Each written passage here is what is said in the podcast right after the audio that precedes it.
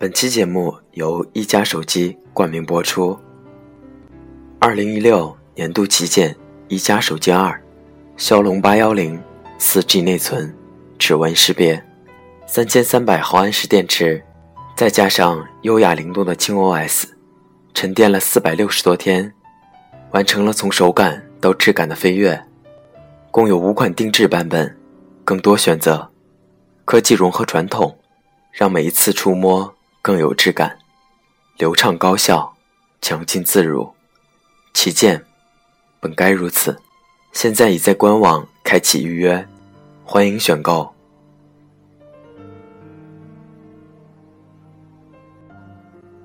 我会承诺很多，实现很少。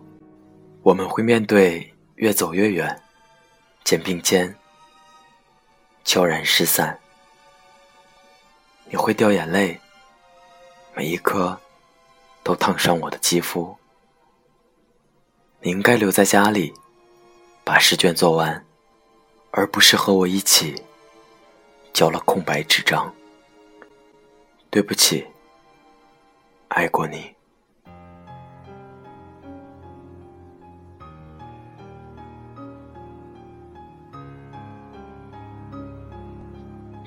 这里是 FM 二四九三九四，给同样失眠的你，我是林峰，希望我的声音可以在你失眠的夜里带来一丝温暖。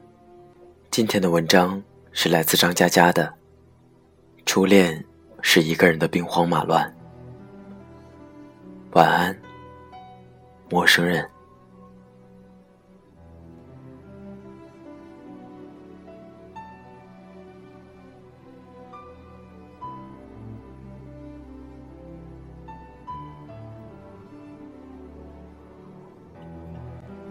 加班后十二点，就去一家很熟悉的酒吧喝酒。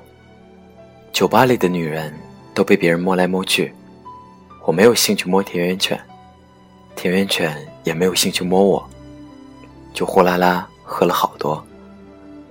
田园犬说：“你知道八卦游龙掌讲究的是先发制人，后发制于人吗？”我说：“吃你妹，不如制服诱惑。”田园犬当场翻脸。我严肃的时候，你也严肃一点好不好？我心想，八卦游龙掌很严肃吗？我靠！田园犬说：“所以说，在爱情里，一定要先去追求别人。”我说：“追你妹，太没面子了。”田园犬说：“一定要先追，因为你先追，顶多一开始丢点面子。”如果追到了，就说明你研究了他的爱好，迎合他的喜怒，你已经慢慢渗透他的生活。等你厌倦他的时候，他却已经离不开你。因此，在结局里提出分手的，一般都是先追求的那一个。我大惊失色，太卑鄙了，太强大了，这算什么？田园犬喝了一杯。如果打仗需要孙子兵法。那么谈恋爱，需要的就是全字兵法。透过金黄色的啤酒，我突然发现，每个女人都有了姿色。也许，这就是所谓的酒色。先发制人，后发制于人。慢慢的，当他不放心自己，才把生命托付给你的时候，你已经先发制人。先发离开。六年级的时候和班长同桌，当时总是班长拿第一名，我拿第二名。于是他是大队长，我是中队长。大队长和中队长最大的区别就在于，一般举行仪式的时候，他大声喊：“赖宁，你是我们的骄傲。”而我站在旁边，严肃的行少先队礼。他不喊完。我不能把手放下来，因为少先队里，老子恨死了赖宁。有一天来了个胖胖的班主任，他在上面自我介绍，我们在下面议论纷纷。班长说：“长得真胖。”我说：“这么胖，炖汤一定很好喝。班长说：“才吃早饭，你又饿了。”我说：“这么胖，我一定要得到它。”胖胖的班主任宣布了一条最新规则：每天都要睡午觉，谁睡午觉不老实，班长就把他的名字记在本子上。从那天开始，我每天都被班长写在本子上。唉，老子真想改名叫冒庆气，记我名字的时候也让他多写几笔。他越是记老子名字，老子越是不睡。要是早点让老子学会生理卫生知识。就一刀砍断他脸部肌肉，再一刀割断他文胸带子。我之所以知道他六年级就戴文胸，是一次他又记我名字，我就揪他辫子，被他逃脱，再抓抓到一根松紧带，大叫：“哇，这是什么？没事儿把自己五花大绑干什么？”结果他嚎啕大哭。结果我要喊家长，妈妈告诉我。这叫做文胸，男孩子不能随便抓。我心想，不是说应该抓好文化，文胸也算是文字辈的，为什么不能抓？等我长大后，再一次抓到文胸，悲哀的想，小时候没有抓好文化，现在抓文胸都只能抓到 A 罩杯，抓不到 D 罩杯的。迎接期末考试，终于不用睡午觉。班长带了一本课外读物，《小王子》的绘画书，他借给全班人看，我就硬憋着，不问他借。全班人看完了，他在后面戳着黑板报，我偷偷过去，借给我看看好不好？不借。你借我看，我送你文胸。班长咬住嘴唇，不理我了。我恼羞成怒，暗想：这有哪儿触犯你了？在期末考试前，胖胖班主任给大家算总账，所有被记名字的都要在水泥地上打手背，一个一个被点名。我都做好从早上打到晚上的准备，结果始终没有叫到我。我心想，这个胖子，难道真的被我得到了？期末考试后就毕业了，毕业当天。班长送给我一个包裹，里面有两样东西，一是那本《小王子》绘图本，一是那个记名册。我打开记名册，发现密密麻麻的记录里，每一天都有一个名字被圆珠笔涂成一个蓝块。送我这个东西干什么？我莫名其妙。直到初中，我的智商。终于提升到一百之后，有天我才突然明白，那每一天的记录里，蓝块下一定是我的名字。在他交本子之前，把我的名字都涂成了蓝块。我冲回家，翻箱倒柜，找到了那个记名册，在最后一页找到了电话号码。可是我打那个电话号码的时候，班长已经搬家了。谁也不知道班长搬到了哪里。于是我的记忆里，班长永远成为了一个美人。更重要的是，这把我初恋的年龄，从六年级一下子提升到了大一，这跨度也太大了吧！大一的时候，女孩子姜薇从外地来找我，他先给我一条绿箭口香糖。这是什么啊？口香糖？顶饱吗？你没有东西吃的时候，打电话给我好不好？我没有钱吃东西，老子还有钱打电话。那这张电话卡你拿着。都没有东西吃了，我还要卡干什么？那这张银行卡你拿着。我突然泪水掉了下来。去你大爷的电话卡！去你大爷的银行卡！老子饿。后来，我跟姜薇打了半年电话，我发现一个重要的讯息：女孩想我的时候，都是在打电话时候哭，妈妈想我的时候，都是挂了电话后哭。再后来，我发现很要好的朋友喜欢姜薇，于是我问姜薇借了一千五百块。我把这十五张一百块压在枕头底下，没有钱去吃饭的时候，不碰它；没有钱去网吧的时候，不碰它。就连姜薇打电话说没有钱交学费的时候。我都没有还给他，嗯，结果朋友帮他交了。五年之后，他们结婚了，我送了一千五百块的红包。这个红包里的十五张一百块，都被枕头压得平整，没有一丝褶皱。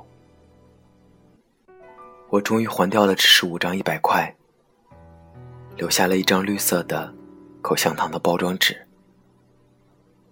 这张绿色的口香糖包装纸也被枕头压得平整，没有一丝褶皱。上高三的时候，我没有寄宿，住在学校教室楼边上的一栋两层小土房里。楼上住的是我，楼下住的是退休老校长。永远有电，永远有水，通宵看武侠书，从来不用手电筒。想回就回，想走就走，那呐喊奔放的生活。你读高三的日子，有我快活吗？现在回想，都快活的想翻空心跟斗呢。班主任是个孤独而暴躁的老女人，我经常因为她的孤独而被喊过去谈心，因为她的暴躁而在谈完之后被怒骂。愤怒之下，我索性破罐子破摔。早操不出，早读不去，心情一旦不好，连早课都不上，这叫什么？魄力。一天大清早，有人敲门，我开门，是个女生，还拎了个塑料袋子。我心想，妓女生意怎么做到高中生这里来了？你没吃早饭吧？不吃，滚！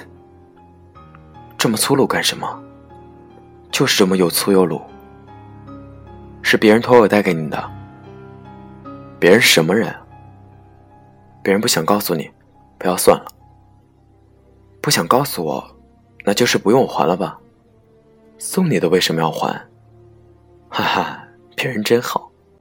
女生走了，我一边吃着麻团和豆浆，一边心想：别人太穷了，早饭送这个。我班有朵校花。爆炸美丽，爆炸智慧，学习成绩永远是年级第一。我的愿望是用法律制裁校花同学，枪毙，或者帮我考试，一上二选一。同学的愿望是用法律制裁门卫，这样可以半夜偷偷溜到录像厅看片子，看到一半喊老板换片。几年后，同学被法律制裁了，他在承德当包工头。偷税漏税拖欠工资，被判入狱三年。当年我就知道这个同桌并非等闲之辈。一天约了我去城里打游戏，他居然还带了一个猪头妹。打到半夜，他问我借钥匙，说要和猪头妹住过去。我还要打街霸，用钥匙和他换了十几个铜板。第二天大早就出了状况。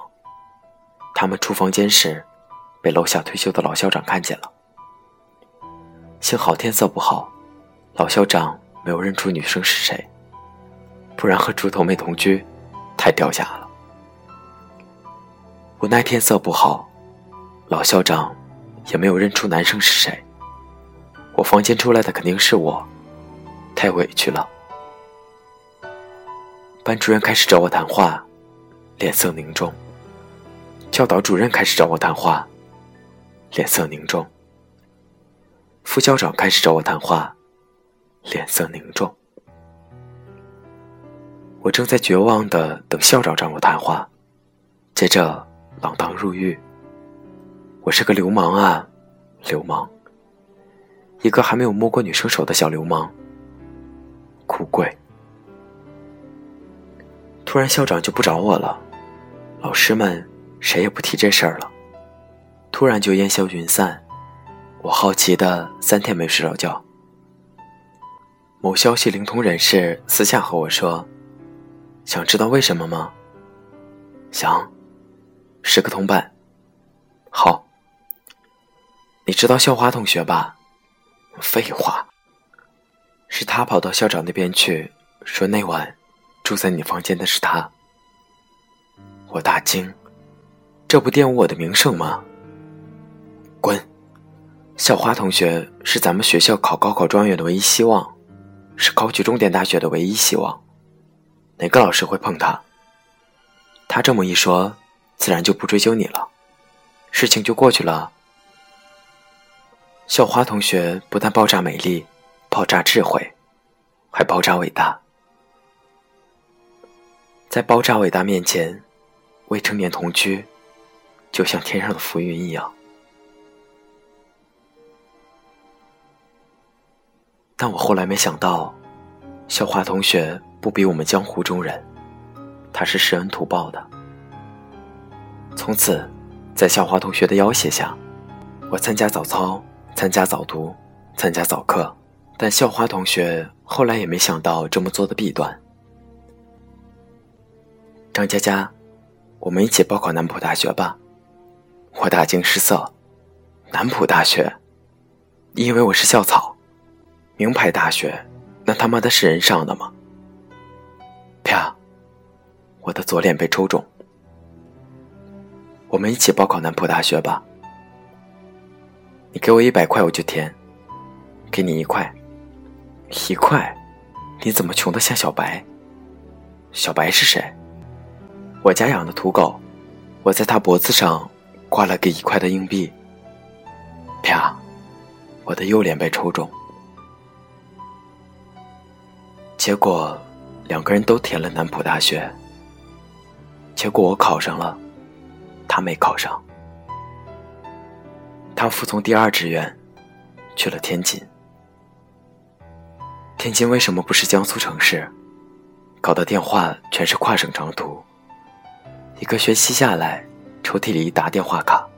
我消耗电话卡的岁月里，出现了姜薇。我很少接姜薇电话。就算自己在宿舍，也要舍友说我不在，因为我要等校花同学的电话。校花同学打来占线的话，还要解释半天。可是，校花同学突然再也不打电话给我了。打过去，他也永远不在。我等了一个星期，难道他死了？他妈的，一想到他死了。我就难过的吃不下饭。我真善良。我等了一个月，就算死了，也该投胎了吧？一想到他投胎了，我就寂寞的睡不着。我真淳朴。我等了三个月，我想去天津。这时候，姜薇从外地来找我。他先给我一条绿箭口香糖。这是什么？口香糖？顶饱吗？你没有东西吃的时候，打电话给我好不好？没有钱吃东西，老子还有钱打电话。那这张电话卡你拿着。都没有东西吃了，我还要卡干什么？那这张银行卡你拿着。我心想。蔷薇就是比校花同学富裕啊。于是，我问他借了一千五百块，我把这十五张一百块压在枕头底下。没有钱去吃饭的时候，不碰它；没有钱去网吧的时候，不碰它。姜薇没有钱交学费的时候，我都没有还给他。终于，姜薇不理我了。他喜欢我的一个朋友，他们很合适，他们一样，他们一样有钱。我始终没有去天津，因为要去也是小花同学来南京，对不对？学期末，熟悉的声音，你还好吗？你好久不打电话给我了。呵呵，没有钱买电话卡。太穷了吧你？我有钱，我分你一点儿。不要分钱了，张佳佳。我们分手吧。还是分钱好了。我说真的，张佳佳，我们分手吧。我要分钱。张佳佳，记得照顾好自己。分钱，分钱。有空多打电话给妈妈，她一定很想你。分钱，分钱。张佳佳，你想我吗？分钱，分钱。不要哭了。记得有一天我托人给你送早饭吗？我现在还不知道你吃了没有呢。我吃了。张佳佳，记得吃早饭。对了，如果再让你报考一次，你会选什么大学？我心想，我什么地方也不选，我找个村姑，在那二层小土楼，洞房，种田。交粪，这辈子都不用买电话卡。张佳佳，分手以后，你再也不要打电话给我了。电话就这么挂了。挂的时候，我已经忘记哭了，但是我好像听见他哭了。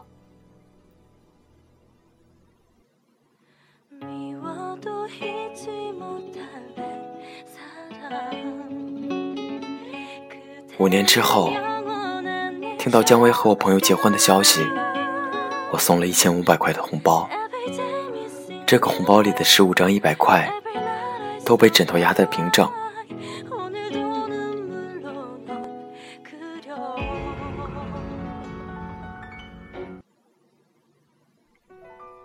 这个红包里的十五张一百块，都被枕头压得平整，没有一丝褶皱。我终于还掉了百块，留下了一张绿色的口香糖的包装纸。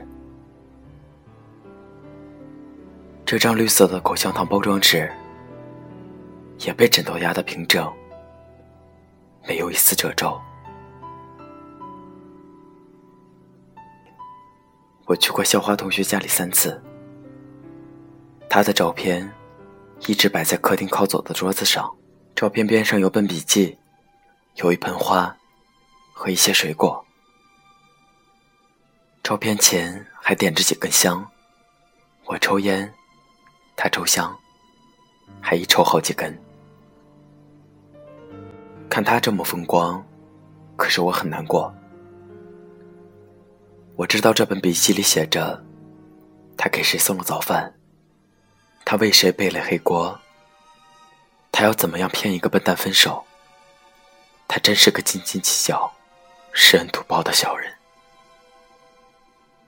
笔记里还夹着病历卡，我想应该感谢他，不然我还要消化电话卡。我想应该痛恨他，否则我不会这么难过。每次我会和他妈妈一起吃一顿饭。每次我和他妈妈吃饭，都说很多很多事情，说的很开心，笑得前仰后合。每次在他家，不会掉一滴眼泪，但是一出门，就再也忍不住，蹲在马路边上，哭很久很久。如果我是这样，我想，那他妈妈一定等我出门。才会哭出声来吧。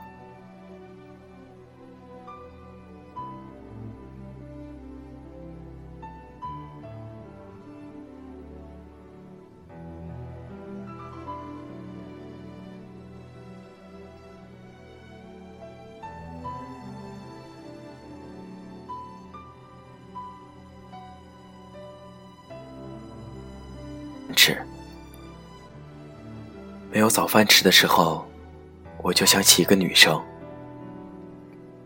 是别人托我带给你的。别人是什么人？别人不想告诉你，不要算了。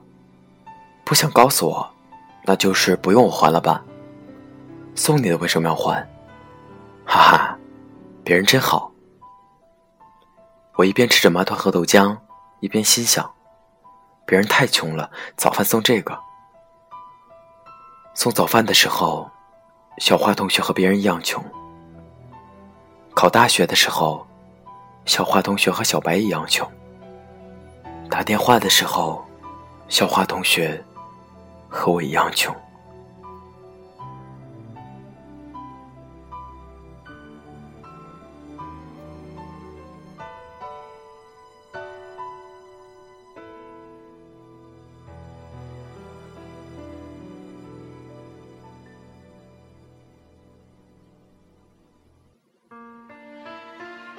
听到收音机里放歌，叫一生所爱。我没有抽一口，烟灰却全掉在了裤子上。我没有哭一声，眼泪却全落在了衣服上。电视机里有人在说：“奇怪，那人好像一条狗哎。”狗什么狗？你见过狗吃麻团喝豆浆的吗？抽屉里一沓电话卡，眼泪全打在卡上。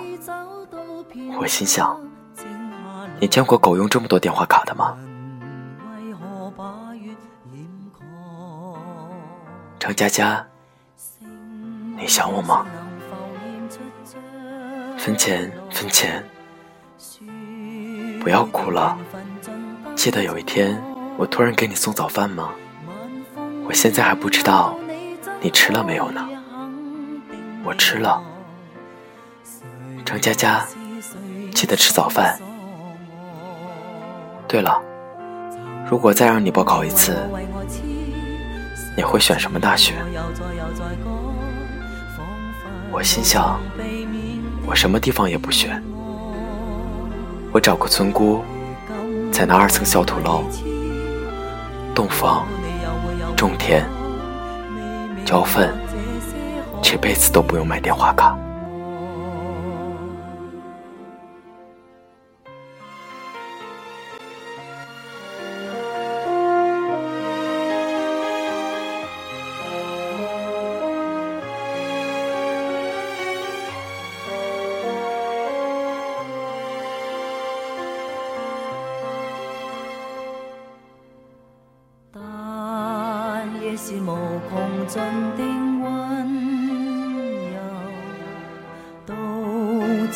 难言喻的爱，耳边随着你的心跳声靠近来，才知道终于相爱。难得你为我为我痴，从不会又再又再讲，只。会从旁静悄的我为你为你痴，从今我莫再莫再改，一世是我所珍重。